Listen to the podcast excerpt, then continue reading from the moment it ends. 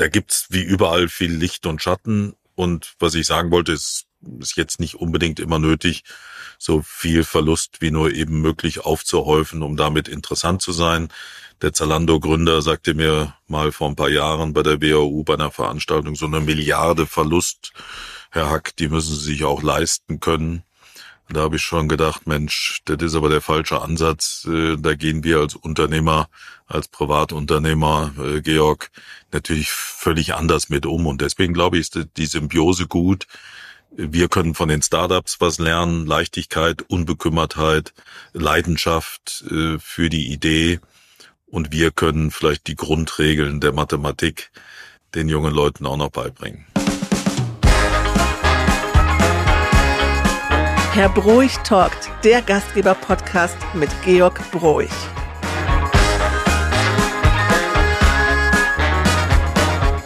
Ja, Georg, heute Morgen hat mich Mickey Beisenherz schon sehr enttäuscht. Das ist mein täglicher News-Podcast, den ich höre und er hat sich angehört, also muss ganz ehrlich sagen, so ähnlich wie du. Was ist los? Wart ihr zwei auf einem Negroni Testfestival oder warum seid ihr beide mit so einer schwachen Stimme heute am Start? Na, schwach ist die Stimme nicht, ist ein bisschen rau.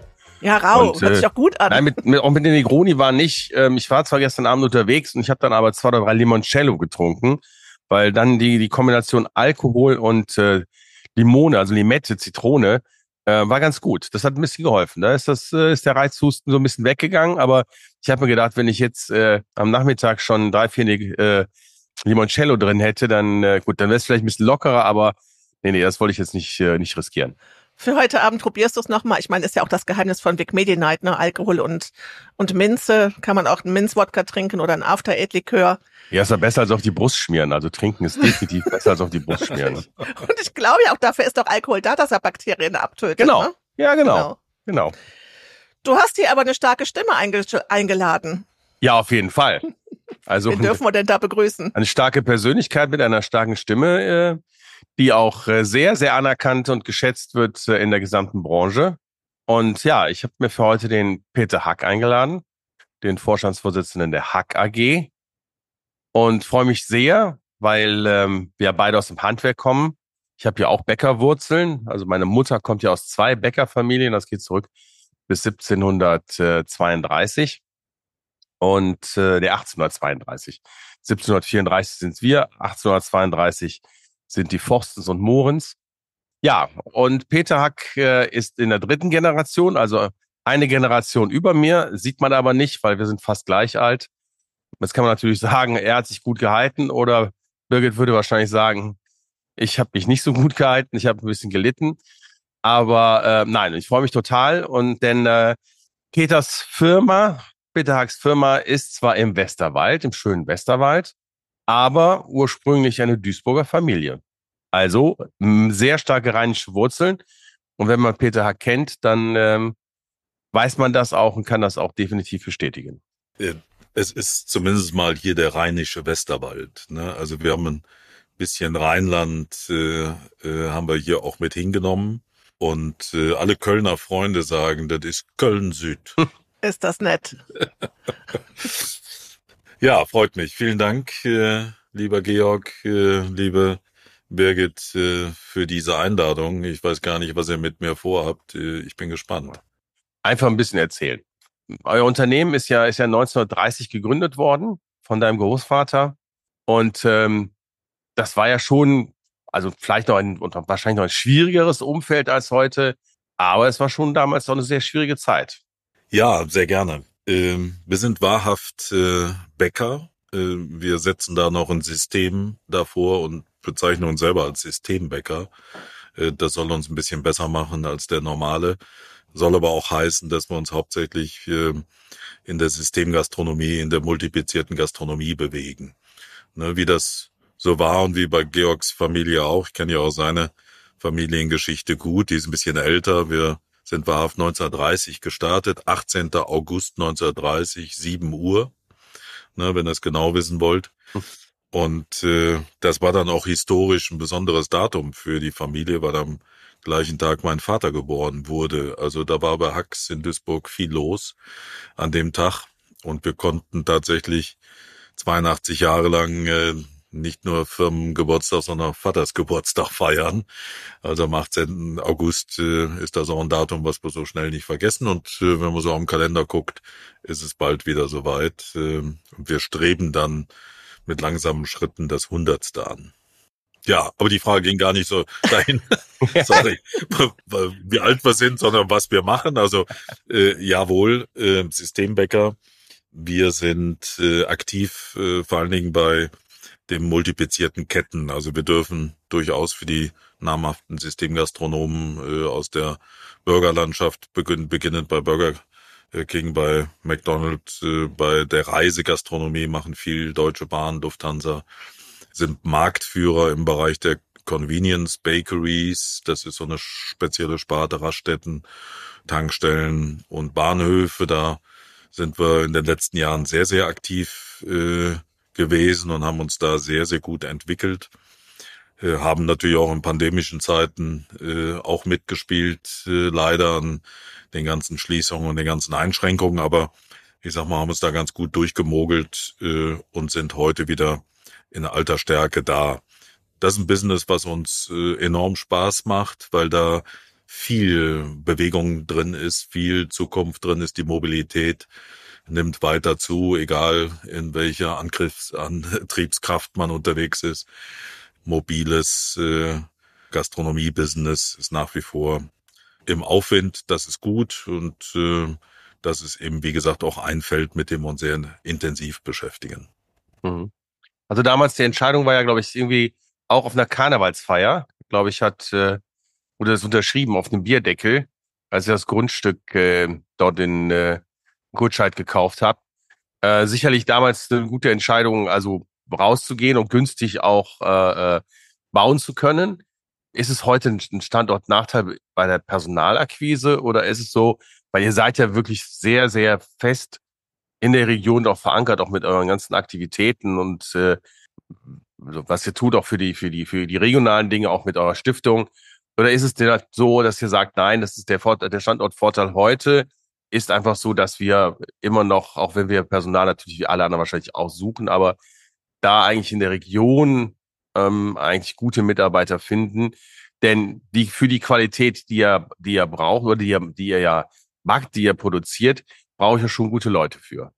Also die Standortwahl äh, ist heute noch ein Geschenk. Also ab und zu, wenn ich da mal im Ruhrgebiet bin, dann fahre ich mal an der Grabenstraße 26 vorbei in Duisburg. Man kann sich das gar nicht mehr vorstellen, dass man das so in der Innenstadt machen konnte. Da ist auch wenig äh, noch zu erkennen von der Bäckerei, ist mittlerweile auch ein Wohnhaus geworden. Es war tatsächlich ein Zufall, ich habe dir das mal erzählt. Meine Eltern waren hier eingeladen zu einer Hauseröffnung äh, von einem Duisburger Freund äh, und an der Theke äh, auf einem Bitburger Bierdeckel wurde das Grundstück gekauft, 30 äh, Pfennig der Quadratmeter. Ähm, das waren Preise, die wir uns damals leisten konnten und dann haben wir auch ein paar Quadratmeter mehr genommen und das ist heute unser Glück. Also in den letzten Jahrzehnten haben wir uns hier enorm entwickeln können, weil wir eben auch den Platz hatten und weil wir die Möglichkeiten hatten, äh, fühlen uns hier pudelwohl Westerwald hört sich äh, ziemlich abgelegen an, aber hier direkt an der A3 sitzend äh, haben wir eine haben wir 20 Minuten nach Koblenz, eine halbe Stunde nach Bonn, wir sind eine Stunde nach Frank in Frankfurt äh, und in 38 Minuten am Kölner Dom. Also das ist noch gefühlt mittendrin und was äh, nicht nur Grundstücks äh, und, und äh, Investitionspreise angeht, äh, was die Suche und vor allen Dingen das Halten von Mitarbeitern angeht, haben wir hier Riesenglück. Wer so lange auch am Start ist als Familie, wir haben hier ganz viele aus der Region, ganz viele aus dem Ort, die seit 40 Jahren bei uns arbeiten, 40 äh, Jahre uns unterstützen. Und gerade jetzt in den Zeiten von wir suchen Next Generation, wir suchen Fachkräfte, würde ich es jetzt mal nicht als Riesenvorteil ansehen, aber äh, ich sag mal, der würde mal sagen, der positive Ruf, das Image in der Region hilft enorm. Mitarbeiter findet Mitarbeiter. Also wir gehen mehr über die persönliche Schiene jetzt als übers Internet oder über Fachmedien. Das gelingt uns sehr gut. Und natürlich, wir sind überregional tätig. Es kommen auch viele Kollegen aus Düsseldorf und Frankfurt, die dann pendeln. Da sind die Dimidos dabei, die dann eben Dienstag, Mittwoch, Donnerstag vielleicht hier sind äh, und der Rest im Homeoffice. Das hat uns die Pandemie ja auch gezeigt. Da sind wir auch flexibler geworden und können und müssen auch definitiv äh, von verschiedenen Stellen auch aus agieren und das klappt super. Das hört sich so ein bisschen wie bei Trigema an, ne? Schwäbische Alb, Wohlerdingen. Äh, die Garantie, dass die Mitarbeiter der nächsten Generation auch den Arbeitsplatz bekommen und dass sich das rekrutiert aus den Familien. Und ich meine, wer einmal im Westerwald war, ich wohne ja quasi ums Eck in Bad Honnef, also der Wohnraum ist bezahlbar, der, äh, der Freizeitwert ist natürlich auch gigantisch gut. Also das hat schon auch so seine Vorteile, ja.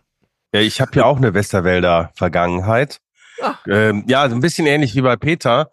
Äh, meine Großeltern waren auch äh, im Westerwald, und zwar in der Nähe von, von Dierdorf, eingeladen. Also mein Großvater war Angler, hat, war der Angeln bei einem, bei einem Bekannten aus Düsseldorf und hat dann zu meiner Großmutter gesagt, das gefällt mir so gut hier, wir bauen uns ein Ferienhäuschen. Und dann haben wir in der Tat in Brückrachdorf, das ist ein kleiner Ort neben Dierdorf, haben die ein Grundstück mhm. gekauft und hat mein Großvater dann drauf gebaut und dann ist das Haus aber so groß geworden, dass meine Mutter, äh, meine Großmutter gesagt hat, hör mal, du hast nicht mehr alle.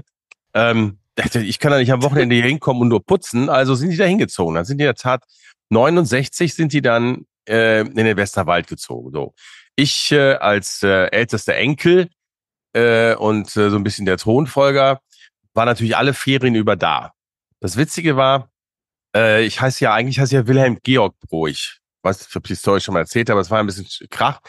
Streit zwischen meinem Großvater Wilhelm und meiner Patentante, die unbedingt und meiner Mutter, die Georg haben. Dann hat man sich immer darauf geeinigt, dass ich Wilhelm Georg heiße. Das ist auch im Pass eingetragen.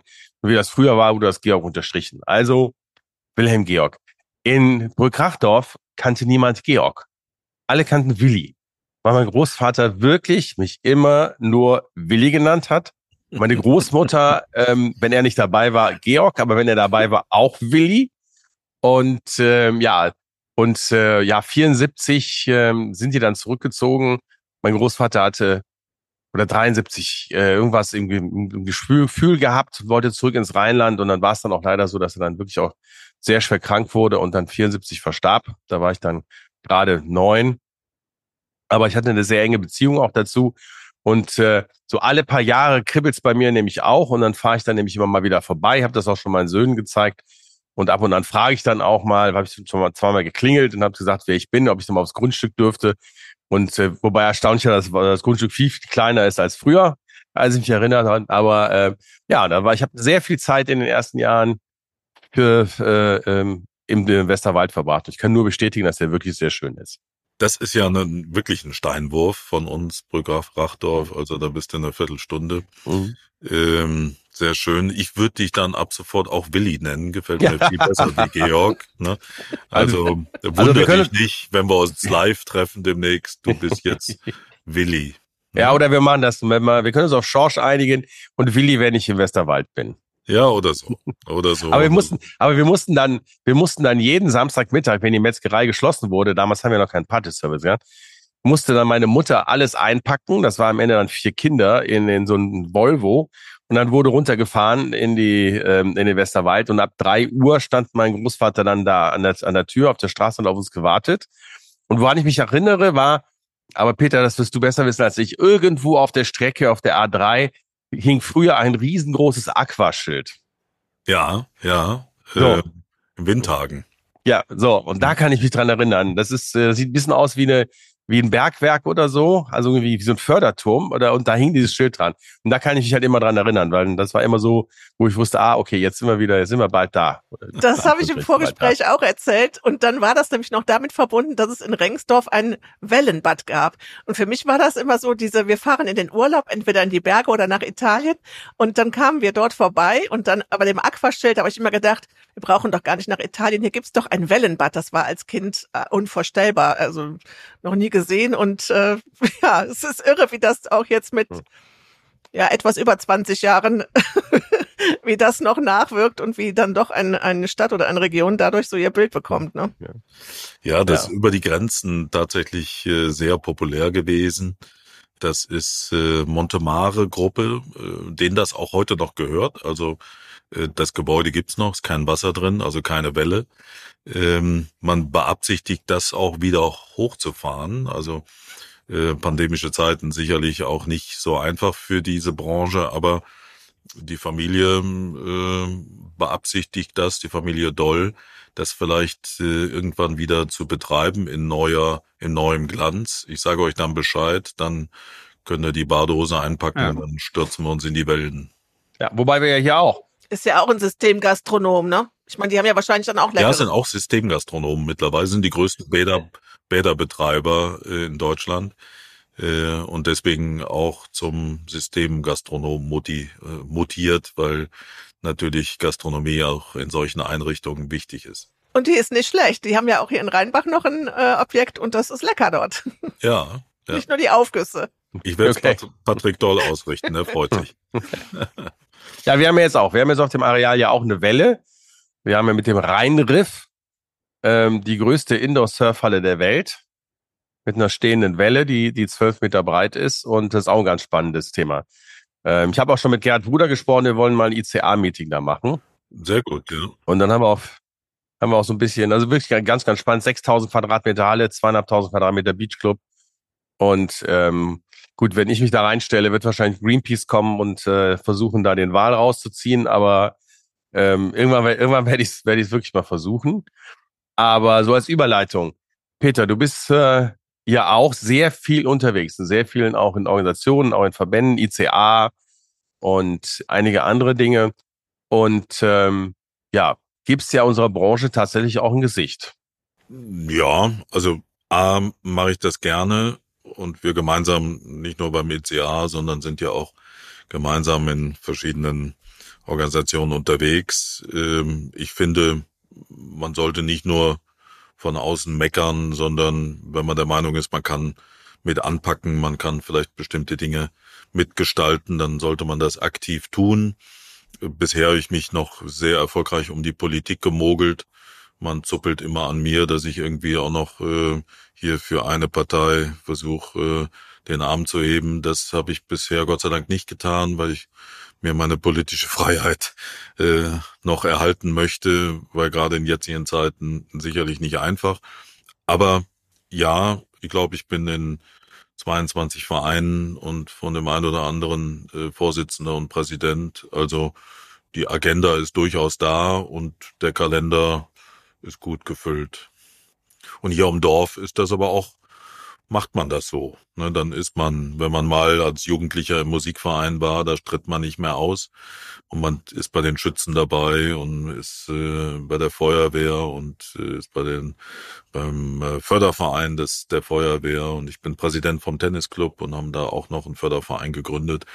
Also das Ehrenamt äh, liegt uns Hackies auch. Also mein Großvater hat das auch schon mit Freude gemacht. Mein Vater hat das übernommen und so habe ich dann auch äh, es geliebt und liebe das heute noch eben diese Netzwerk und zurückgeben und vielleicht ist das auch so ein Teil dessen, dass man, ich sag mal, nicht nur sich selbst wohlfühlt, sondern auch wohl aufgenommen wird in so einer ländlichen Region.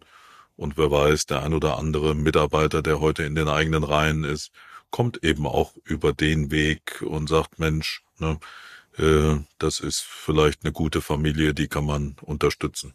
Ich finde, dass er möchte gerne an der Stelle nochmal äh, in das Gespräch von euch beiden reingehen, weil ich finde, das ist nicht, nicht zu unterschätzen, wie wichtig das ist. Und das ist eine Unternehmer oder eine ja, Firmengründerphilosophie, die für meine Begriffe so ein bisschen äh, vom Aussterben bedroht ist. Ja, alles stürzt sich so auf Social Media und auf die sozialen Netzwerke. Und wenn wir über dieses Thema Fachkräftemangel und Netzwerke sprechen, dann glaube ich in der Tat, dass A, die meisten Unternehmen sitzen in den Regionen und nicht in den Ballungszentren, in den Metropolregionen, sondern sitzen im Westerwald und äh, in der Eifel und in Ostfriesland. Und dieses Vernetztsein im realen Leben, dass man sich wirklich auf dem Kirchplatz, auf dem Fußballplatz und auf dem Schützenplatz trifft, das ist sowas, was ich mir so sehr wünschen würde, ähm, für die für die jungen Unternehmen, für die Startups. Da kommen wir ja vielleicht gleich auch zu. Ihr seid ja da beide auch sehr aktiv. Ähm, wie, wie das gelingen kann, die Menschen auch dafür zu begeistern, sich da einzubringen. Wenn ich höre 22 Vereine und alleine nur daran denke, dass die 22 Vereine auch ihre regelmäßigen Termine haben, zu denen sie verpflichtet sind einzuladen, das ist schon aller Ehren wert. Naja, also Georg kennt das ja auch, man man ist dann auch äh, bei dem einen oder anderen passiv. Äh, ich darf ja mit und dank unserem gemeinsamen Freund Frank Rehmagen bin ich auch äh, Major der Ehrengarde der Stadt Köln äh, als äh, Reservist unterwegs. Und da ist das Schöne, man darf alles mitmachen, man muss aber nicht. Und ich glaube, das ist dann auch wichtig, dass äh, man überfordert natürlich auch die Familie, wenn man da das Gefühl hat, man muss überall immer ja dabei sein. Nein, äh, äh, das äh, muss man schon gut dosieren. Ja, ich bin auch in drei Karnevalsgesellschaften, in zwei Schützenzügen ähm, und in diversen vielen anderen anderen auch äh, Vereinen, wo ich dann auch fast überall passives Mitglied bin. Ich habe jetzt nach äh, fast 18 Jahren mein Amt als Clubmeister beim Rotary Club hier in in äh, in äh, Meerbusch-Büderich niedergelegt, weil ich auch gesagt habe, ich muss jetzt mal da auf den Einstellung etwas kürzer treten, weil halt einfach noch so ja im Moment sehr viel in der Verbandsarbeit sehr viel politische Dinge jetzt halt dazu gekommen sind, die ich halt für extrem wichtig halte. Das sind dann so dann eher die nationalen Themen. Ich finde aber auch als Unternehmer hat man regional, hat man regional eine, eine Verantwortung und äh, man kann die dann auch wirklich dazu nutzen, auch um äh, Mitarbeiter zu gewinnen und zu netzwerken, aber einfach auch bestimmte kulturelle Dinge zu unterstützen, die äh, in der Region wichtig sind die ansonsten wirklich auch äh, Schwierigkeiten bekommen würden. Weil das ist ja allerorts so, dass äh, viele Vereine, äh, gerade die kulturell unterwegs sind, wirklich Schwierigkeiten bekommen in der Finanzierung.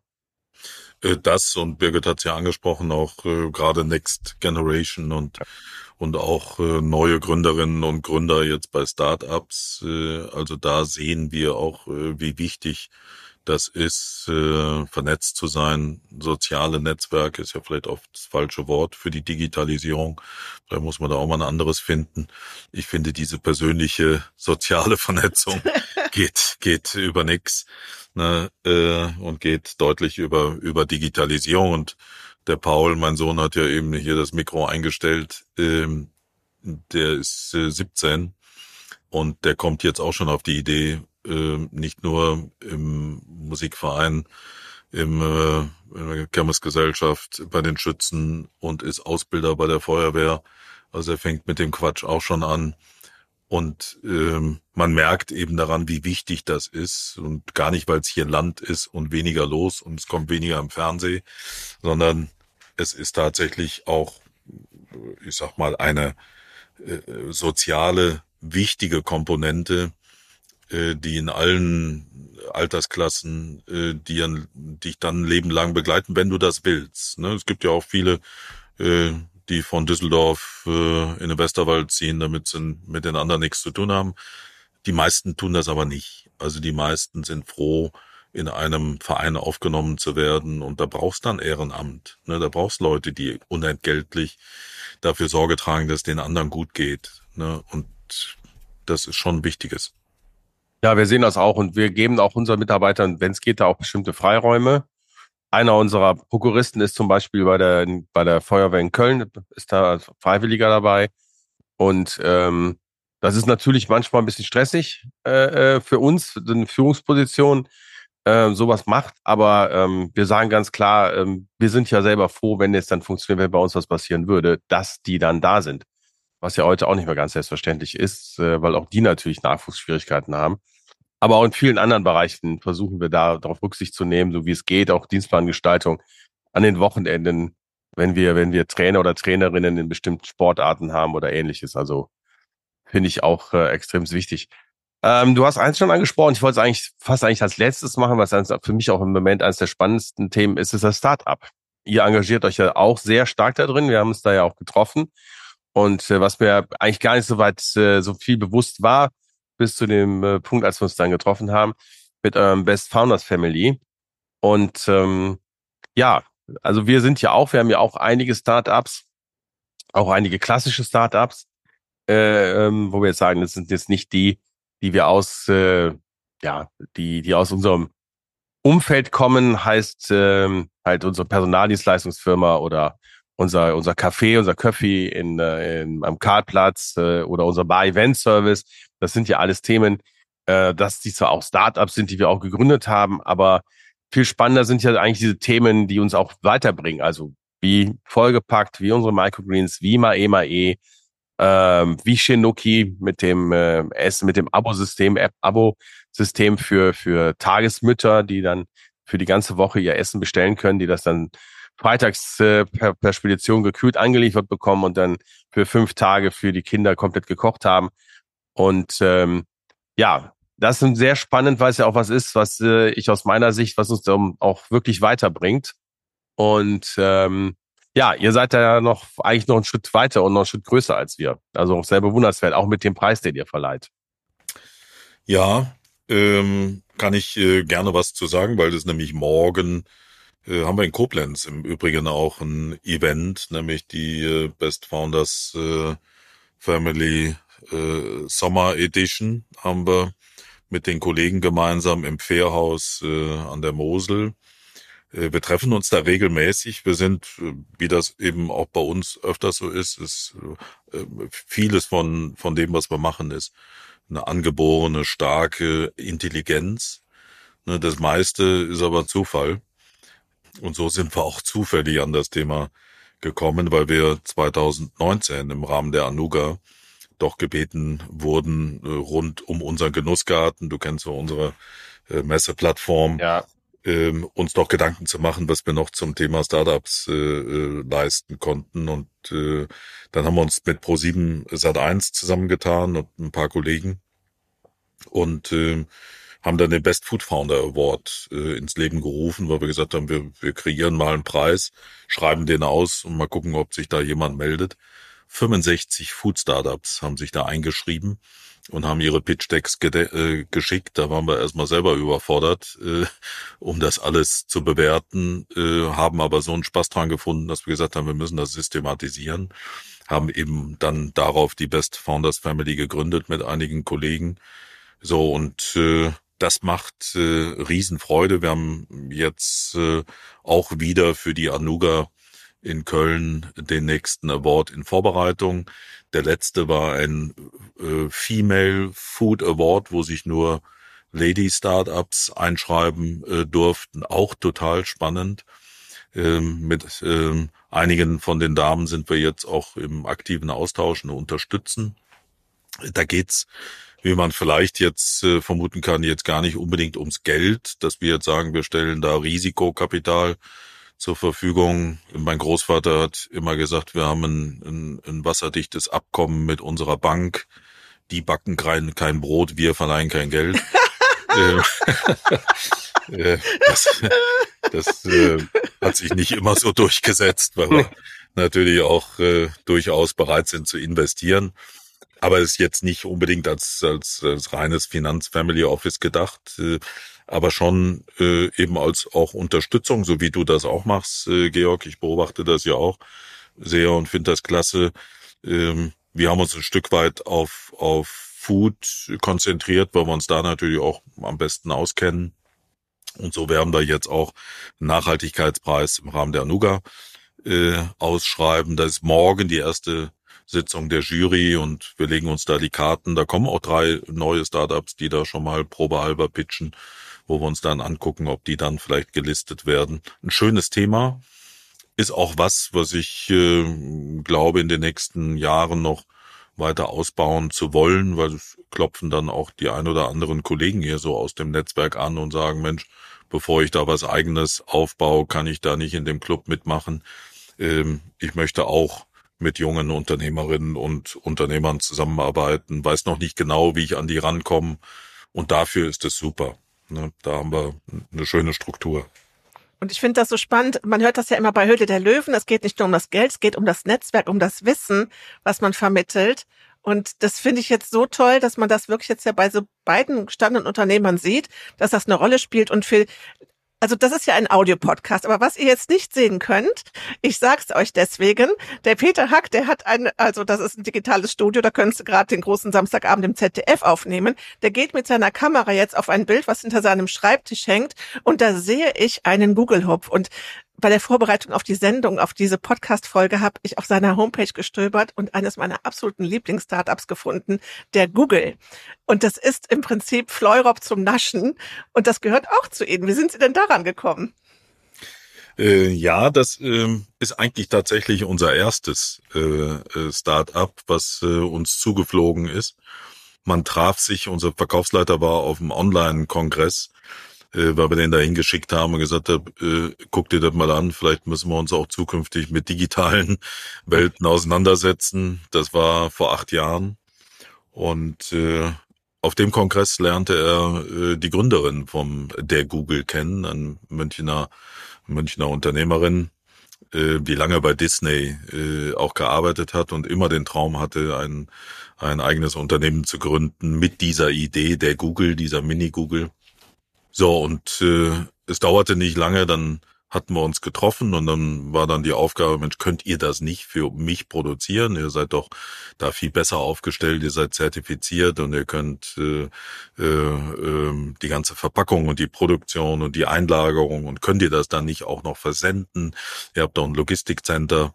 Also kurzum haben wir dann äh, ruckzuck, äh, ich sag mal, die ganzen Serviceleistungen im Hintergrund übernommen, haben die Homepage neu gestaltet und dann haben wir was erfahren, was was dann eben auch so ein bisschen zu der, der Geschichte der Best Founders Family dann gehörte. Wir haben dann festgestellt, wie so ein junges Unternehmen dann Kapital braucht, äh, um weiterzuentwickeln, vor allen Dingen Mitarbeiter zu verpflichten. Äh, wir hatten äh, fünf Mädels in München sitzen mit dem Google, alles top äh, motivierte Damen. Äh, sie haben sich dann so kleine italienische Fahrzeuge gekauft äh, und sind die damit Ape, zu ne? Hochzeiten. Die Ape, drei Stück, äh, die stehen jetzt hier bei uns in der Halle. Ach, äh, dann haben die zwei Mini Cooper äh, äh, bekleben lassen mit dem Google Design. Also in München, wer das aus München kennt, äh, ist das Kult. So, und äh, es war dann leider so, dass, dass das Unternehmen relativ schnell in Schieflage kam, Geld brauchte, äh, weil man die Expansion und das Marketing aus eigener Kraft nicht mehr äh, aufsetzen konnte. Und äh, da waren wir mittlerweile dann schon so tief drin in dem Business, äh, dass wir gesagt haben, okay, wir, wir kümmern uns, wir wollten eigentlich uns nur mit einer Minderheitsbeteiligung beteiligen, um, ich sag mal, die Damen da auch äh, ihr Ding machen zu lassen. Aber es zeigte sich dann relativ schnell, dass wir als Aktiengesellschaft und mit ordentlicher Buchhaltung, mit ordentlichen Ordnern da eben ein anderes Tempo hatten und andere Vorstellung. Also kurzum haben wir dann tatsächlich den Google übernommen komplett, haben die äh, Damen noch eine Zeit lang in München parallel weitermachen lassen, aber es zeigte sich auch da, dass die Synergien, Synergien zur Qualitätssicherung, zum Vertrieb, zu allem fehlten und dann haben wir das dann hier hingeholt. So, und das ist heute tatsächlich eine hundertprozentige Tochter der, der Hack AG als Holding wird immer noch wie ein Startup auch behandelt. Die dürfen auch ein bisschen mehr und dürfen auch ein bisschen kreativer sein ist ein schönes Business. Äh, äh, Gerade in pandemischen Zeiten haben wir sehr profitiert davon, dass die Leute zu Hause waren und auch irgendwie versucht haben, dem anderen irgendwas zu senden mit ein bisschen Lächeln äh, im Hintergrund und mit dem Smiley. Also ein schönes Produkt. Ähm, wo wir jetzt gerade dabei sind, das eben auch auf die nächste Welle vorzubereiten, der Veränderung. Wir müssen was an der Verpackung tun. Ne, da ist ne, das Thema Nachhaltigkeit äh, ganz weit oben. Und äh, da sind wir mit einigen Kollegen auch äh, im Gespräch. Und dank der Google haben wir eben auch gelernt, mit Startups umzugehen. Und jetzt äh, haben wir insgesamt äh, knapp 20 Startups gelistet bei uns, äh, bei der Best Founders Family. Das heißt nicht unbedingt, dass wir da äh, beteiligt sind finanziell, sondern wo wir unterschiedliche Unterstützung leisten. Also dann muss ich jetzt leider nochmal so einen Podcast-Host-Werbeblock äh, hier für den Google machen. An mir kann das A mit der Schieflage nicht liegen. Und zum Zweiten, das ist wirklich ein tolles Produkt, weil man es so wunderschön verschenken kann. Es gibt also die Mini-Googles in verschiedenen Varianten und wenn es jetzt darum geht, jemand eine Freude zu machen, der nicht am eigenen Wohnort ist, dann gibt's ja immer das Risiko bei Fleurop, dass die, also ich finde Fleurop auch toll, ich mag auch Blumen, aber es ist immer das Risiko, dann macht das halt der Florist vor Ort und da weißt du manchmal nicht, kommt da jetzt die goldene, die gelbe und die orange Gerbe rein in den Blumenstrauß und du hast eigentlich gedacht, es wird ein wunderschönes Sommerblumenbouquet. Das kann dir beim Google nicht passieren eine gleichbleibende Qualität, auch immer wieder neue Überraschungen, Zusammenstellungen. Und diese Mini-Googles, die sehen aus wie so kleine Pralinen, also sogenannte, sagt man das bei euch in der Branche, One-Bites? Ja. Ähm, also ja. richtig lecker und einfach eine Riesenüberraschung, wenn das Paket kommt, weil es auch wunderschön ausschaut. Werbung Ende. Bingelingeling. Beim Chef Kulinar Podcast Tisch für drei kommt am Anfang auch immer der kurze Werbeblock, weil wir uns bedanken müssen. Dann bam, bam, bam, bam, bam. Blingelingeling. Dankeschön. Aber es stimmt. Ich kenne das Produkt auch und finde es auch sehr gut. Ja, also freut mich, äh, Birgit. Äh, wir haben ganz viele tatsächlich. Es sind viele Fans, äh, äh, die das auch über Jahre nutzen. Es ist, ich sag mal, von der, von der Herzlichkeit begleitet, weil auch die, die Karten mit der Hand geschrieben werden. Also es glauben tatsächlich viele, ne, ich habe auch so meinen Kreis von Freunden, die ich dann zum Geburtstag in Google schicke. Ne, und da wird dann tatsächlich mit der Hand die Karte geschrieben. Die schreibe ich gar nicht selber, das machen die Damen. Ne, aber jeder freut sich, dass ich eine handgeschriebene Karte. Also man kann tatsächlich auch mit solchen Kleinigkeiten heute auch noch Freude nach Hause jagen. Ähm, und Fleurop ist übrigens auch ein guter Kunde bei Google, weil da gibt's eine schöne Kombi mit Blumen. ja, ich bin, ähm, ja, also wie gesagt, wirklich ein tolles Produkt. Ähm, wir haben uns ja kurz darüber unterhalten und eigentlich war so ein bisschen auch für uns beide, glaube ich, so ähm, der Tenor, dass wir von denen auch viel lernen. Also die sind ja meistens in ihrer Organisation schneller als wir äh, auf unseren dicken Schiffen. Und ähm, was ich so sehr spannend finde, ich weiß nicht, wie es bei dir ist, die Unterschiedlichkeit der Gründer. Du hast dann auf der einen Seite die völligen Enthusiasten, ähm, wie jetzt wir bei, bei Vollgepackt haben mit Jörn und Judith. Ähm, und auf der anderen Seite hast du halt dann, wie bei Shinuki, zwei Jungs, die dahinter stecken, die BWLer sind und ähm, die ganz, ganz anders an die Sache rangehen. Ja, viel strukturierter und ähm, mit Marktforschung, mit allen Dingen, tak, tak, tak, tak, tak und Businessplan, tak, tak, tak, tak, tak.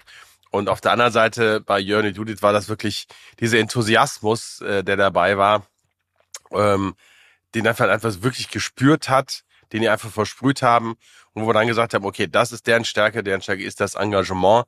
Da geben wir jetzt die Leitplanke äh, im wirtschaftlichen Bereich, dass äh, unser Backoffice sich äh, darum kümmert. Während bei Shinuki waren wir zum Beispiel auch, da waren wir Produktionspartner oder sind Produktionspartner und sind darüber dann auch, äh, auch Gesellschafter geworden. Aber ich finde es halt extrem spannend, wenn die dann auch hier bei uns, äh, wir haben also ein Großraumbüro, wo die Startups drin sitzen, wenn die sich so gegenseitig ähm, befruchten, aber auch meine Mitarbeiter befruchten. Ich finde das wirklich äh, sehr spannend, aber ich denke, das wird ja ähnlich bei euch sein. Ja, das ist äh, tatsächlich ähnlich äh, und Birgit hat es ja eben auch schon mal gesagt, es ist tatsächlich so ein bisschen Höhle äh, der Löwen, vielleicht für Arme, ähm, wo es äh, für Schöne. äh, und da ist es äh, wahrhaft so, dass natürlich die Produktinnovation wichtig ist, aber es ist immer nachher der Mensch, der das präsentiert, der Mensch, der mit seiner Leidenschaft äh, äh, hinter dem Produkt steht und hinter der Idee steht. Und äh, das wird jetzt immer deutlicher. Also wir haben natürlich über die Laufzeit jetzt auch vieles gesehen und äh, es ist jetzt als Startup nicht unbedingt nötig, äh, viele Verluste zu machen. Ich habe bei der WAU in Fallen da so einen Stiftungslehrstuhl, ähm, auch seit Jahren schon. Da kommen ja viele professionelle Startups, äh, Zalandos und HelloFreshs und, und Flinks dieser Welt, die kommen alle von Fallen da, hier von der WAU. Äh, da gibt's äh, eine gute Schmiede für, für solche jungen Unternehmer. Haben jetzt die Tage auch und die äh, Professor Dr. Günther ist übrigens auch morgen dabei, die ist auch bei uns bei der Best Founders Family mit dem Beirat. Da gibt's wie überall viel Licht und Schatten und was ich sagen wollte, ist ist jetzt nicht unbedingt immer nötig, so viel Verlust wie nur eben möglich aufzuhäufen, um damit interessant zu sein. Der Zalando-Gründer sagte mir mal vor ein paar Jahren bei der WAU bei einer Veranstaltung, so eine Milliarde Verlust, Herr Hack, die müssen Sie sich auch leisten können. Da habe ich schon gedacht, Mensch, das ist aber der falsche Ansatz. Äh, da gehen wir als Unternehmer als Privatunternehmer, äh, Georg, natürlich völlig anders mit um. Und deswegen glaube ich, ist die Symbiose gut. Wir können von den Startups was lernen, Leichtigkeit, Unbekümmertheit, Leidenschaft äh, für die Idee. Und wir können vielleicht die Grundregeln der Mathematik den jungen Leuten auch noch beibringen. Das ist relativ einfach. E größer A. Einnahme größer Ausgabe. Ja. Also da muss man nicht für drei Jahre nach Wallen da gehen. Aber bei den ein oder anderen den Startups ist das im Moment, glaube ich, eher umgekehrt. Da ist A größer E und ähm, also bei den großen Startups vor allen Dingen. Was aber ganz spannend ist, Peter, was du nicht wissen wirst, ist, ähm, dass eine eurer Preisträgerinnen von Better Baking, die Lara Lüning, ist die Tochter meiner besten Freundin, mit der ich seit über 40 Jahren befreundet bin. Und ähm, ich kenne Lara also in der Tat schon seit auch seit ihrer Geburt. Und ähm, leider war sie mit ihrer Idee, war sie etwas zu spät bei mir, da war sie schon etwas etablierter und äh, hatte auch schon Investor gehabt und äh, hatte mich dann damals ein paar, paar Dinge gefragt, weil sie dann irgendwie aus der Küche zu Hause raus mussten. Leider war damals zu dem Zeitpunkt, äh, war nicht die, die Möglichkeit bei uns, äh, was ich wirklich sehr bereue. Also ich habe viele, viele Startups kommen und gehen sehen, auch bei uns, die sich beworben haben, die nichts geworden sind, die was geworden ist. Aber in der Tat, Better Baking fand ich total spannend. Da hätte ich mich wirklich sehr gerne engagiert und äh, ähm, dann ist mir irgendwann wieder eingefallen, stimmt, ähm, die hat ja bei euch damals auch einen Founderpreis bekommen. Und äh, ganz, ganz toll. Und ich finde auch gerade, wie die beiden sich engagieren äh, in diesem Bereich. Und äh, die sind mit beidem natürlich. Mit dem Enthusiasmus sind die dabei und glücklicherweise mit dem betriebswirtschaftlichen Wissen. Also eine ganz, ganz tolle Sache. Ja, also für mich, wenn man äh, wenn ich jetzt auf die kurze Strecke zurückblicke, seitdem wir uns äh, äh, mit, mit Startups intensiver beschäftigen, äh, sind die beiden auch für mich ein Leuchtturm. Also äh, super, die zwei. Und nicht ohne Grund haben sie bei uns äh, damals äh, den Preis abgeräumt. Da war die Jury auch äh, trotz starker Konkurrenz sich äh, schnell einig. Gar nicht äh, wegen dem Produkt, da ist es auch wieder. Ne? Das Produkt ist austauschbar ähm, ist gut gemacht, ist ein gutes Marketing, ist sind gute Qualitäten. Aber die beiden sind's, äh, die es machen und äh, wir sind auch nach wie vor im Kontakt. Ich denke, dass die Story, es ist nicht einfach in dem Umfeld. Sie haben sich natürlich ein, ein stark Wettbewerbs, äh, äh starkes Wettbewerbsumfeld ausgesucht mit Großkonzernen, äh, die vermeiden wollen, dass äh, die da groß werden. Aber äh, Sie machen es sehr gut und wir haben das im Auge und äh, wir unterstützen nach wie vor da, wo wir können echtes Haifischbecken da im LEH, wo die sich äh, reintun. Aber was ganz spannend ist, und äh, wir haben darüber gesprochen, also ähm, in meinem letzten Podcast mit, äh, mit Birgit, wo sie mich so ein bisschen gefragt hat, was ich denn so gemacht hätte. Und da habe ich gesagt, ja, also zwei Highlights äh, wären auf jeden Fall gewesen, wieder bei der ähm, Internorga, da in der Ahnung am Donnerstagabend. Und meine Aufgabe, die ich dann an meinem Tisch zugewiesen bekommen habe als ich nämlich dann ankam und das Schildchen da steht. Aber vielleicht kannst du mal erklären, wie die Idee dahinter war und den, und den Zuhörern, was es denn dann war. Weil ich war sehr überrascht, habe mich aber in der Rolle sehr wohl gefühlt. Naja, äh, du kennst das Format. Äh, wir machen das ja auch äh, seit, seit langer Zeit. Lokaltermin heißt das. Das haben wir ja äh, mal geerbt äh, aus, aus den Anfängen von Coca-Cola, Niggemann, Salomon. Das waren ja die drei, die das äh, vor, vor 30 Jahren irgendwann mal angefangen haben.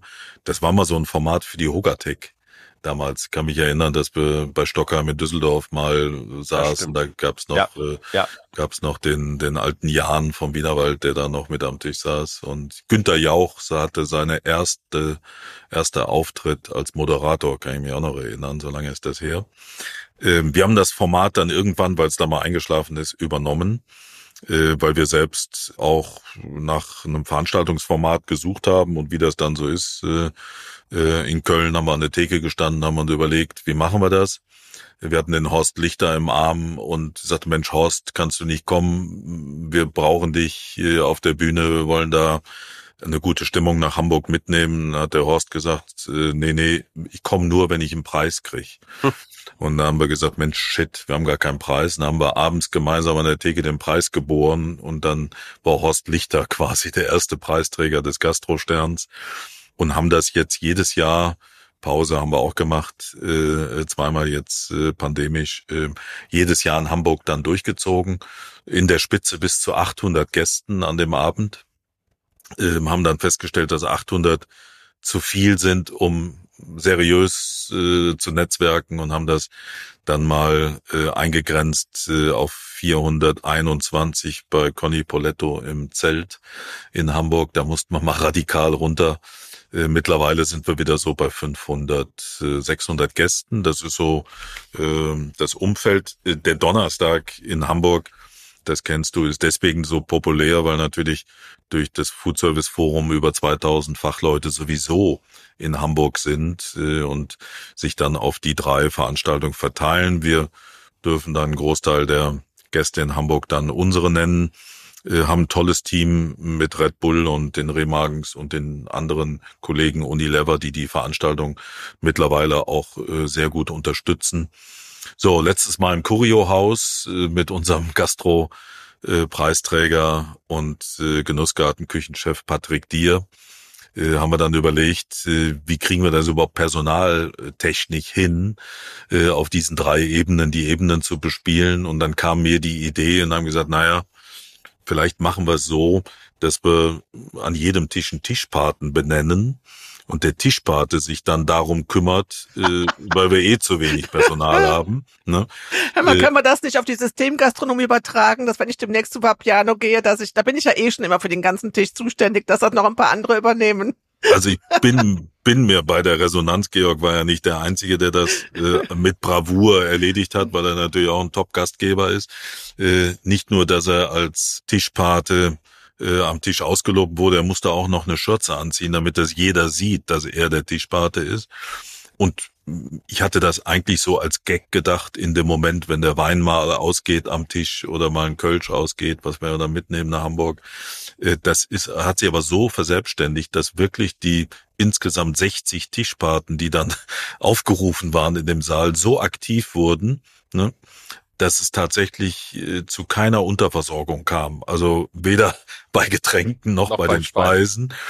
Ähm, und sichtlich äh, hat das allen Freude gemacht. Und es gab so ein bisschen, und ich glaube, das war bei euch am Tisch auch so, Georg, gab so ein bisschen äh, heimisches Party-Feeling, so nach dem Motto, äh, ich habe hier auch einen Gastgeber am Tisch und ne, äh, der kümmert sich um mich. Und äh, selbst bei wildfremden Leuten, die sich vorher noch nie gesehen haben. Ja, es war, nein, es war wirklich, das Eis war relativ schnell gebrochen. Also es war wirklich, gut, wir sind ja alle Gastronomen, wir sind ja offen, aber nein, es hat totalen Spaß gemacht, sich um die Leute zu kümmern und äh, ja, vor allen Dingen, wenn man die dann die nächsten Tage äh, wieder getroffen hat, irgendwo auf der Messe, hat man direkt auch wieder einen Anknüpfungspunkt gehabt. Und äh, es war einfach auch spannend, weil die Tische auch so gemischt waren, ähm, dass man halt nicht immer wieder mit den gleichen Verbrechern in Anführungsstrichen zusammensitzt, sondern wirklich da auch viele neue Leute kennengelernt hat. Und ich, äh, ich finde das Format super. Ich freue mich jedes Mal auf den Donnerstagabend. Ähm, ich bekomme natürlich auch immer eine Einladung ähm, zu der anderen Veranstaltung mit dem roten, mit dem roten Schildchen oben drauf, aber die auch sicherlich toll ist. Aber ich, äh, für mich ist eigentlich keine, keine Frage, wofür ich mich entscheide, weil ich das einfach, äh, ja, für mich ist es ein toller Auftakt für die Messe, ähm, um die Leute zu treffen, die wichtigen Leute zu treffen, äh, neue Leute kennenzulernen und dann auch einfach für die nächsten Tage Termine zu machen, die ich dann auch, auch wenn ich kein Aussteller bin, gerne im Genussgarten mache, weil das ist nämlich das nächste Thema, weil da finde ich, äh, hast du wirklich in den, in den vergangenen Jahren eine wirklich, wirklich tolle Plattform geschaffen, gerade in der, in der Halle, in der die großen Player sind und wo sich natürlich wenige kleine Mittelständler oder kleine Unternehmen überhaupt einen Stand leisten können. Ähm, wirklich eine Plattform geschaffen und äh, wobei Plattform hört sich jetzt schon wieder so digital an, ähm, einen Platz geschaffen für viele kleinere und mittelständische Unternehmen, sich dort zu präsentieren in einer sehr lockeren Atmosphäre, in einer guten Atmosphäre und äh, das halt nicht nur auf der Internorge, sondern auch auf der Anuga. Und äh, ja, ich bin da totaler Fan von und äh, ich würde mich freuen, wenn du unseren Zuhörern ein bisschen was über die Idee, wie es entstanden ist und ähm, ja, wo du jetzt stehst und wo ihr noch hin wollt damit. Erzählen. Ja, das, das mache ich gerne. Ist auch äh, einer meiner Lieblingsprojekte, äh, die wir so in den letzten Jahren gemacht haben. Auch hier war es so, äh, mit dem Glas Kölsch in der Hand, die Überlegung, äh, kann man in Hamburg, wenn man einen Gemeinschaftsstand macht, Geld sparen. Ne? Also der pure Geiz äh, hat uns da zusammengeführt, wo wir uns überlegt haben, wir müssen doch irgendwie an diesen Formaten was ändern. Und äh, wir haben dann auch äh, auf dem Zettelchen mal aufgemalt, wie, wie sowas denn aussehen könnte, wenn man das mit mehreren Leuten macht. Und äh, Frank Rehmagen war auch einer der Treiber, der, der gesagt hat, ich mache da sofort mit, wenn du sowas machst. Ähm, so, und dann habe ich äh, bei Soda angerufen, ne, beim äh, Architekten Andreas. Äh, dann habe ich gesagt, Andreas, ich habe eine Idee, du musst, musst mal schnell kommen. Ich brauche da einen, der das professionell äh, zeichnet. Und der hat tatsächlich nach wenigen Tagen, ich glaube drei, vier Tage später, schickte er mir ein digitales Rendering dieser äh, Idee, wo wir alle sofort begeistert waren und gesagt haben, das schicken wir sofort unserem Ladenbauer, der soll die Hütte bauen. Ne, also wir haben von diesem ersten Rendering nichts geändert. Ne, wir haben das quasi nur übermittelt, was wir wollen. Ausstellungsfläche, Kneipe innen drin für 150, 160 Leute, offene Küche und alles soll Holz sein, alles soll nachhaltig sein, alles soll mit echten Kräutern, haben über 2000 echte Kräuter, die wir da an die Wand nageln, jedes Mal ein Riesenaufwand. Ähm, aber das Ding ist wirklich Herzenssache geworden und äh, so wie du das genießt, äh, dahin zu gehen, ähm, haben wir mittlerweile auch da eine gute Fangemeinde und auch eine Warteliste für die Mitakteure, äh, die da mitmachen. Ich habe gerade vorige Woche noch die Unity Expo, die größte Tankstellenmesse in Stuttgart unterzeichnet noch für den Genussgarten 24. Da gehen wir dann oh, auch hin. Cool. Cool. Ähm, also ein schönes Format, ähm, durchaus vielleicht am Anfang, wie das so ist, äh, mutig, so ein Ding dann zu bestellen beim Messebauer, äh, mit der Gefahr, dass man das nur einmal macht. Äh, Gott sei Dank sind wir jetzt, glaube ich, auch da schon im zwölften oder dreizehnten Jahr. Das Ding wird in der Halle eingelagert äh, und wird immer wieder aufgestellt, auch aus, also auch aus Nachhaltigkeitsgründen. Wirklich ein tolles Format. Äh, mittlerweile kostet so eine Hütte, kein Geheimnis, 600.000 Euro für fünf Tage. Also das ist durchaus ein Ticket dass es gilt, äh, geschickt und intelligent zu verteilen. Aber auch das gelingt uns äh, eben dank der Zufriedenheit der Partner, die da mitmachen. Ähm, und da sind wir echt happy. Also planen schon Anuga natürlich jetzt im Oktober, der kommt ja dieses Jahr nochmal, auch äh, direkt neben, neben Ingrid Hartges äh, mit der Dehoga wieder. Äh, haben wir auch ein schönes Programm in der Vorbereitung. Und ähm, für Hamburg dann zur Internorga im März darfst du nicht nur mit einer erneuten Einrechnung, Einladung rechnen, dann nenne ich die auch wieder Willi, ähm, sondern auch du darfst dich freuen auf eine total neue Location in Hamburg. Da fliegt dir die Mütze weg. Das hat die Welt noch nicht gesehen. Also es gibt in Hamburg ganz was Tolles, darf's noch nicht sagen, aber dir werde ich es die Tage sagen, wenn wir es unterschrieben haben. Alles klar, da freue ich mich. Ich hätte aber dann auch gerne diesen O-Ton, Willi, tu mir mal einen Kölsch. Äh, den möchte ich auch gerne haben bei einem Düsseldorfer Unternehmer. Äh, ja, das bekommst das, du. Das können wir natürlich machen. Wir waren ja unlängst äh, auf Gastro-Tour, da habe ich ihn, da wären wir noch fast in der Welle gelandet, weil ich mir das auch angucken wollte. War mit den Kollegen unterwegs und wir haben tatsächlich beim Ürigen kurz angehalten, um die Shop-Tour zu starten und wir haben mit sechs alt begonnen. Äh, das geht auch. Es ist, and es geht, es ist anders, aber es geht auch. Ja, wobei, denk dran, ne? Äh, es gab eine Blindverkostung, wo der, der Chef der Pefken Brauerei ähm, das Übrige für sein Bier gehalten hat. Okay. Weil es ja, ist das wirklich, ist der berühmte Taxifahrertest auch in Köln, ne? Es ist wirklich, wenn du es blind ja. verkostest, ähm, ist es wirklich ja. schwierig, den Unterschied zwischen, zwischen Alt und Kölsch äh, wirklich rauszukennen. Ähm, was auch noch eine ganz witzige Story ist, ist, ähm, dass ihr mich dann ja angesprochen hat, habt zu zweit ich wäre ja die Hebamme. Und ich sage, okay, was bin ich? Ich sage, ja, ich werde jetzt Vater, aber was ist was Hebamme? Ja, ich wäre schuld an deiner Kooperation mit La Lorraine. Und das finde ich ein ganz, ganz spannendes Thema. Äh, und ähm, weil das ja auch ein wichtiger Schritt nach vorne ist. Ich bin ja mit äh, durch mein Unternehmen mit der mit der EFP, mit den European Food Service Partner, bin ich mit Verenice ja wirklich sehr viel in Europa unterwegs, sehr viel im Benelux auch sehr viele Partner, ich glaube sechs unserer oder sieben unserer Partner kommen ja aus Benelux, Belgien vor allen Dingen auch. Und ähm, fand das eine sehr spannende äh, Story. Ich kenne das Unternehmen, ich kenne die Produkte. Ähm, wenn ich zu unserem Partner Juri bei der Laye fahre, fahre ich auch mal bei La Lorraine vorbei. Und ähm, ja, ich finde das extrem spannend, auch als ich das gelesen habe. Als ich das gelesen habe, wusste ich noch nicht, dass das Ganze hier bei mir auf dem Areal entstanden ist. Die Bank ist übrigens zurückgestellt, also die steht da, die Bank, die können abgeholt werden, weil die soll ja äh, laut eurem Versprechen soll die ja in Belgien ins Museum kommen, ins La Lorraine Museum kommen, mit dem Schildchen dran, mit meinem Namen. Da bin ich mal gespannt, ob es noch passiert. Aber ähm, ja, vielleicht erzählst du da noch ein bisschen was zu, weil das finde ich schon einen extremes visionären, großen Schritt in die Zukunft. Auch natürlich im Hinblick, dass jetzt irgendwann mal bei euch die nächste Generation ja dann auch vielleicht äh, antritt.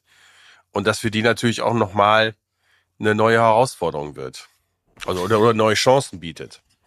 Absolut. Ähm, es ist tatsächlich so, dass es äh, die Picknickbank äh, bei dir im schönen Areal war, wo ich mich äh, mit Georg Friedrich Lischke, den ich ja auch vorher schon äh, habe kennen und schätzen gelernt, weil er bei Compass Group war und auch ja wir durchs ICA auch schon länger kennen. wir haben uns vor dem ICA-Meeting äh, äh, zum Essen verabredet und haben gesagt, komm, lass uns doch vorher treffen und dann äh, setzen wir uns beim Georg noch schön in den Garten. Und da haben wir tatsächlich auch, ich glaube, drei Stunden am Stück gesessen und äh, haben philosophiert, was man denn tun könnte mit Blick auf die Zukunft. Äh, wie entwickelt sich La Lorraine Deutschland, die es ja auch schon länger gibt und äh, wie welche Synergien könnten wir durch Gemeinsamkeiten erzeugen. Und das sind verschiedene äh, Möglichkeiten, Modelle, wie man das dann auch so macht, mal durchgespielt äh, worden. Und äh, wir waren uns dann relativ schnell einig, dass ich mich ins Auto setzen sollte und einfach noch mal gucken, was die Kollegen in Belgien machen, weil ich war dann lange nicht da. Ich kenne Guido van Herpel, äh, den Inhaber seit seit auch seit über 30 Jahren aber wir haben uns lange nicht gesehen. Und das war dann quasi dann auch nochmal eine schnelle Einladung. Ich bin nach Brüssel gefahren, nach Ninova, habe mir das angeguckt und war total geflasht, äh, was La Lorraine da in der Zwischenzeit äh, ohne mein Beitun geleistet hat. International 1,3 Milliarden Umsatz. Umsatz ist nicht alles. Äh, 6000 Mitarbeiter. Äh, ein wahnsinniges Expansionstempo. Äh, und äh, das hat mich begeistert, eben viele Gemeinsamkeiten so im Umgang von, von Unternehmenskultur, auch Marktbearbeitung, jetzt gerade äh, Channel von, von Tankstellen und Reisegastronomie. Also kurzum, es fühlte sich ab ersten Moment gut an.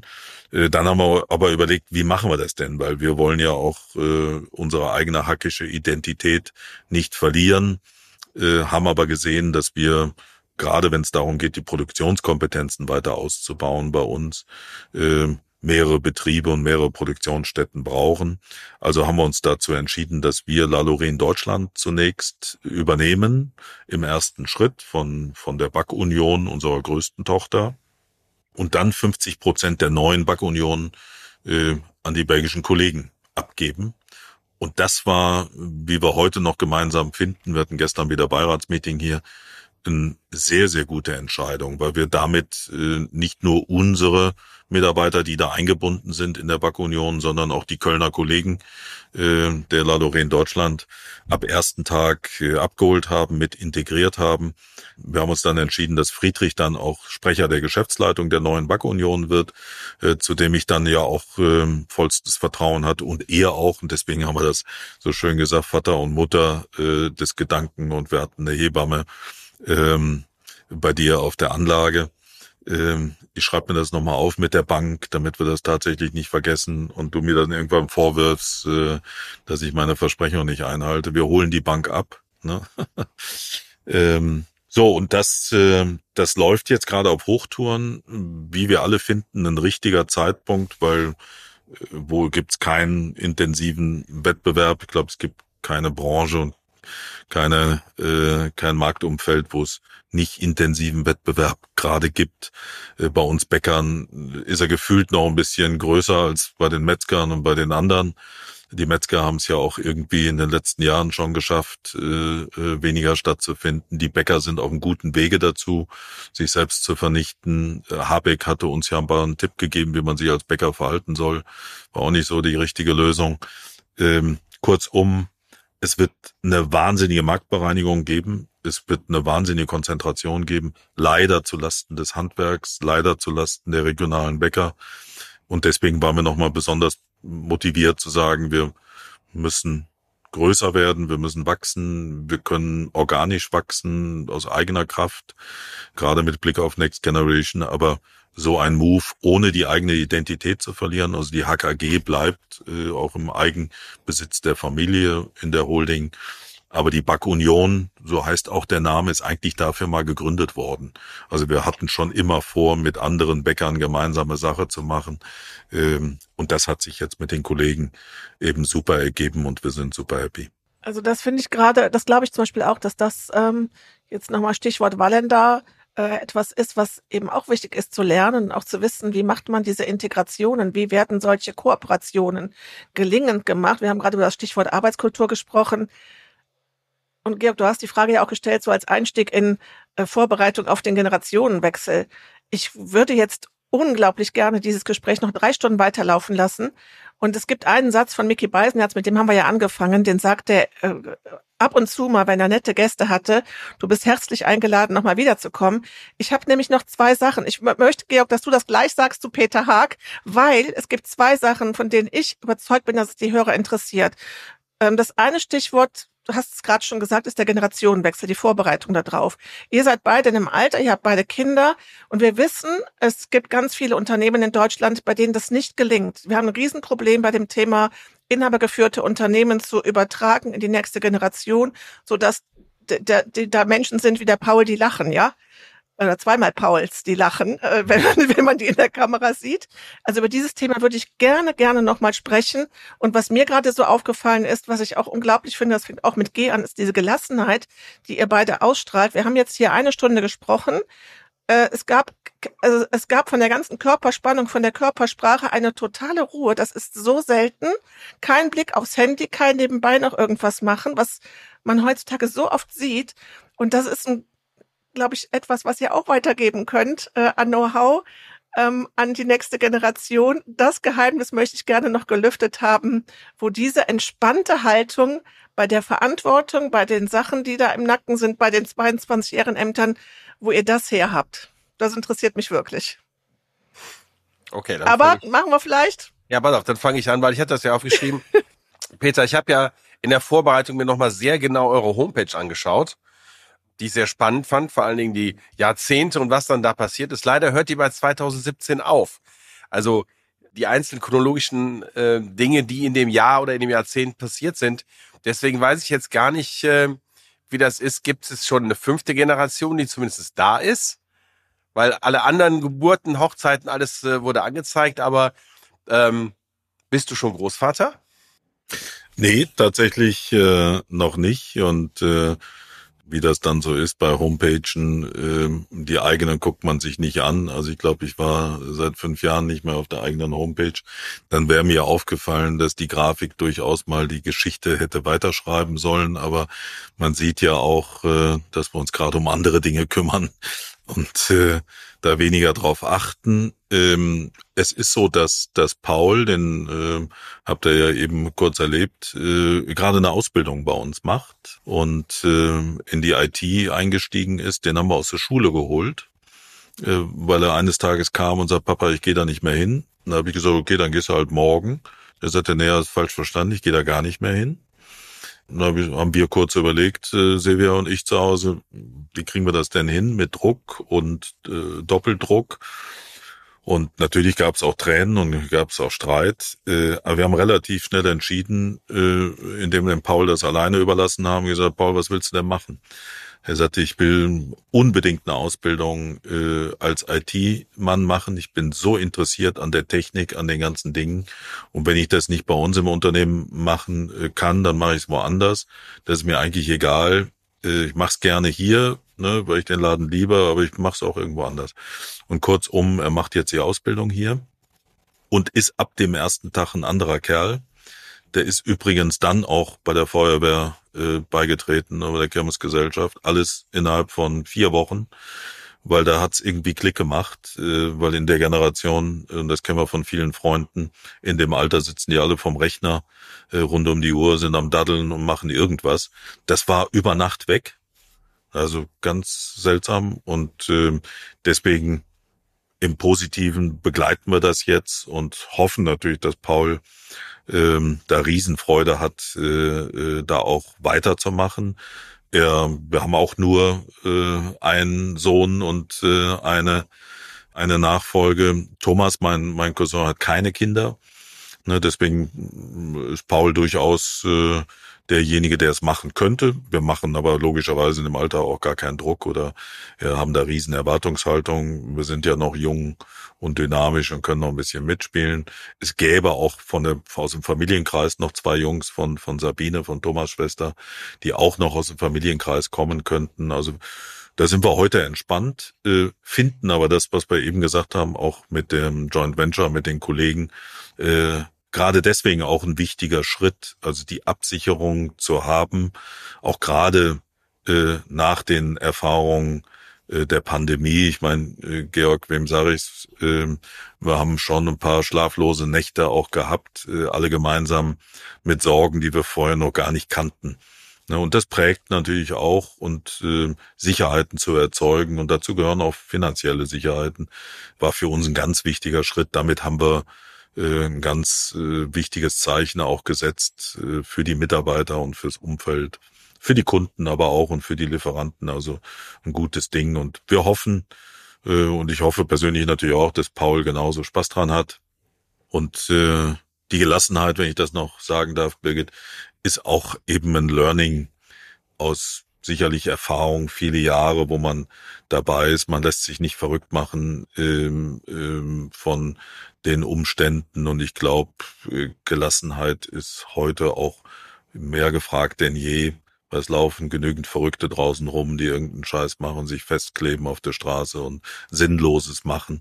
Ich glaube, wir dürfen, äh, Georg, als Unternehmer auch die Sinnfrage für uns immer wieder stellen. Macht es für uns, macht es für die Familie Sinn, macht es für die Mitarbeiter Sinn, macht es für die Kunden Sinn? Ne? Und da darf man auch gelassen sein. Ja, sehe ich genauso. Ich musste mir das auch aneignen. Ähm, ich musste auch loslassen, auch im Unternehmen loslassen. Ähm, muss manchmal dann Kompromisse eingehen und muss dann aber ganz klar sagen, okay, ähm, ich habe losgelassen und äh, gestehe meinen Mitarbeitern zu, dass sie Fehler machen, dass sie aus Fehlern lernen. Sie sollten bitte nicht Fehler zweimal machen und schon gar nicht meine großen Fehler wiederholen, aber da passe ich halt relativ auf. Aber da bekommt man schon eine gewisse Gelassenheit. Bei mir kommt natürlich auch noch ein bisschen dazu, dass ich ja von der Bandbreite der Nachfolger im Moment äh, von 23 Jahren bis drei Monate alles im, äh, alle Karten auf der, auf der Hand habe. Wobei ich sehr froh darüber bin, dass ja Philipp ähm, nochmal jetzt ein zweites Studium dran gehängt hat. Food Management in Heilbronn. Eigentlich auch eine ganz spannende Sache, äh, die sich eigentlich dazu ergab, äh, dass er Leerlauf hatte und ähm, ja, mit mir unterwegs war auf einigen Veranstaltungen äh, aus, aus der Branche und ähm, plötzlich auf die Idee kam, dass er das noch machen wollte. Ähm, und ich gesagt habe, ja, sehr gerne, finde ich super und freue mich natürlich, dass da vielleicht die Chance besteht, dass er jemand ist, der in die Fußstapfen tritt. Und ähm, ich glaube, es ist auch wichtig, auch perspektivisch wichtig, dass man, äh, dass man sieht, okay, man, man weiß auch, wofür man es macht. Äh, man weiß, dass man vielleicht auch jetzt nochmal Entscheidungen trifft, die man vielleicht mit, äh, wenn man auf, auf die 60 zugeht, sehr, sehr stark hinterfragen würde, auch als Unternehmer, macht das jetzt noch Sinn? Soll man das jetzt noch machen? Aber ich denke, ja, es macht Sinn, auch dann zu sagen, vielleicht hat man bei den fünf Karten, die man auf der Hand hat, wirklich nochmal ein richtiges Ass dabei. Vielleicht sogar zwei, vielleicht hat man auch ein Full House oder einen Royal Flash. Wir werden sehen. Aber ich finde es äh, spannend und äh, freue mich jeden Tag, äh, wenn Philipp im Unternehmen ist. Er ist ja drei Monate in Heilbronn, drei Monate hier bei uns in Düsseldorf äh, oder in Bonn oder Mönchengladbach im Stadion, wo er ist. Aber ich freue mich äh, wirklich immer wieder darauf, äh, wenn er im Haus ist. Wenn es dann auch nur ein kurzer Austausch ist oder ein Mittagessen ist oder wenn wir dann zusammen auch zu Messen und so hinfahren. Ganz, ganz, ganz spannend, dass ich jetzt schon anfangen kann, Dinge an ihn weiterzugeben. Ja, dann äh, finde das auch toll. Vielleicht können wir hier und heute direkt vereinbaren, dass wir unsere Kinder mal austauschen. Lass den Philipp mal kommen zu uns. Ne? Der Sehr gerne. Kann bei uns ein bisschen hinter die Kulissen gucken und können ihn auch, auch mal zeigen, äh, was wir so tun.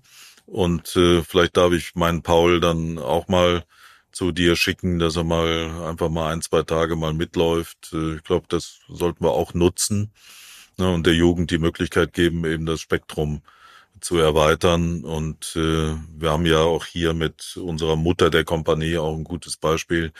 Unsere Aufsichtsratvorsitzende ist die Margret, also meine Tante, die Mutter von Thomas. Die ist 80 und kommt jeden Morgen um 4 Uhr ins Büro. Ähm, und ähm, ist seit 65 Jahren im Unternehmen. Ne? Wahnsinn. Also, und das macht die freiwillig. Also meine Mutter hat sich etwas zurückgezogen mit ihren jetzt 81 Jahren.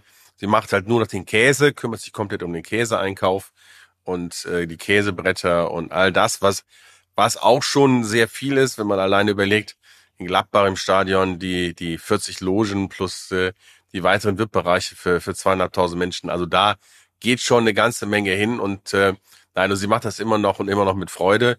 Ähm, ansonsten ist sie ziemlich viel Objück, wie wir ja im Rheinland sagen. Ähm, das wird also wirklich echt immer schwieriger. Zuletzt war sie jetzt in Maastricht bei André Rieu. Demnächst geht sie zum Moulin Rouge.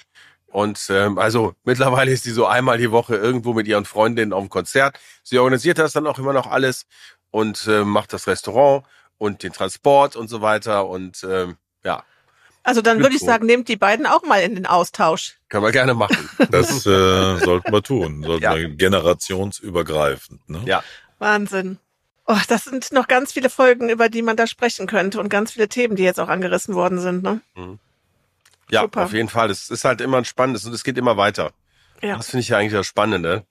Und ich fand das früher als äh, hatte ich hatte ich hatten wir so ein so ein äh, so ein Holz mit, mit so einem Zinn drauf, da stand, ne, wenn du denkst, es geht nichts mehr, kommt von irgendwo ein Lichtlein her. Ähm, gut, in einigen Fällen war es dann so, dass man hoffen sollte, dass es nicht, äh, nicht äh, der entgegenkommende ICE ist, der dich umfährt. Aber am Ende des Tages ist es so. Und gerade wenn man so wie, wie Peter in der dritten Generation ist, ich wie jetzt hier in der, nur in der Metzgerei oder in dem Partyservice in der vierten Generation, ansonsten bin ich ja die elfte Generation im gesamten Familienunternehmen, dann weiß man und dann geht man auch damit anders um. Und das war für mich ganz wichtig natürlich auch in dem, was zurücklag. Ich möchte jetzt gar nicht mehr drüber sprechen, dass ich einfach gedacht habe, wir haben schon andere Themen überstanden und äh, irgendwie geht's immer weiter. Ja, man muss eine Schleife drehen. Manchmal ist die Schleife dann auch viel größer, weil man Dinge, die man sich erarbeitet hat, ähm, sich dann wieder davon trennen muss, was natürlich sehr schwierig ist. Aber ich gebe Peter auch recht, dass man auch jetzt überlegen muss, äh, dass man gewisse Voraussetzungen als Unternehmer schafft, äh, auch wirtschaftliche Voraussetzungen als Unternehmer schafft, um einfach bei solchen Krisen besser gewappnet zu sein. Was nicht einfach ist in unserer Branche. Ja, ist nicht einfach. Ähm, und ähm, ich glaube, da hilft dann auch wieder äh, Netzwerk, ne, äh, gut, gute Freundeskreise, ne, der Austausch äh, unter den Unternehmern. Ne, und es wird ja auch, und deswegen gehe ich da auch gerne hin äh, bei den Veranstaltungen. Du lernst immer wieder was von den Kollegen äh, oder auch von Themen, die andere haben, wo man sagt, Mensch, da kann man selbst helfen. Äh, es gibt eine schöne äh, Veranstaltung auch eben bei der WAU, wo es um Nachfolgeregelungen in Familienunternehmen geht, einmal im Jahr, tolle Veranstaltung. Ne, da gehe ich auch gerne hin, weil es eben Themen sind, die einen dann doch auch äh, im eigenen Haus, in der eigenen Familie betreffen und man dann durchaus vergleichen kann, möchtest du, dass, dass das so endet mit dem Laden oder gibt es ein Frühwarnsystem und man macht's anders? Es muss ja nicht von der eigenen Familie das Unternehmen weitergeführt werden. Es kann ja auch noch äh, von Dritten äh, extern gemacht werden. Man ist halt gut beraten, wenn man das gut vorbereitet, äh, weil die Mitarbeiter kommen wegen der Aufgabe, bleiben wegen den Kollegen und geben wegen dem Chef. Und das wird sich nie ändern. Ist das ein herrlich. Ich, also, es ist jetzt auch noch echt ein witziges Schlusswort. Und ich baue damit jetzt dem Georg das dritte Mal die Brücke, diesen Podcast zu beenden. Der muss nämlich um 18.30 Uhr aus dem Haus. Das Georg, es gibt einen Podcast ja. von der Zeit, der heißt Alles gesagt. Der geht manchmal neun Stunden lang. Lass okay. uns das fürs nächste Mal vor, äh, okay. vornehmen. Das machen wir. Und äh, ja, und ich verspreche dir hiermit, dass äh, Willi dir in Hamburg definitiv einen Kölsch bringt. ja, mal, das, äh, das war ja schon äh, die Hauptbelohnung, habe ich mir ja gar nicht vorstellen können, dass ich sowas noch erfahren darf. Freue ich mich ganz besonders drauf. Es muss nicht Hamburg sein. Okay. Äh, es äh, darf auch das Rheinland sein. Äh, lass uns telefonieren. Lass uns das vielleicht tatsächlich mit den Kindern mal machen.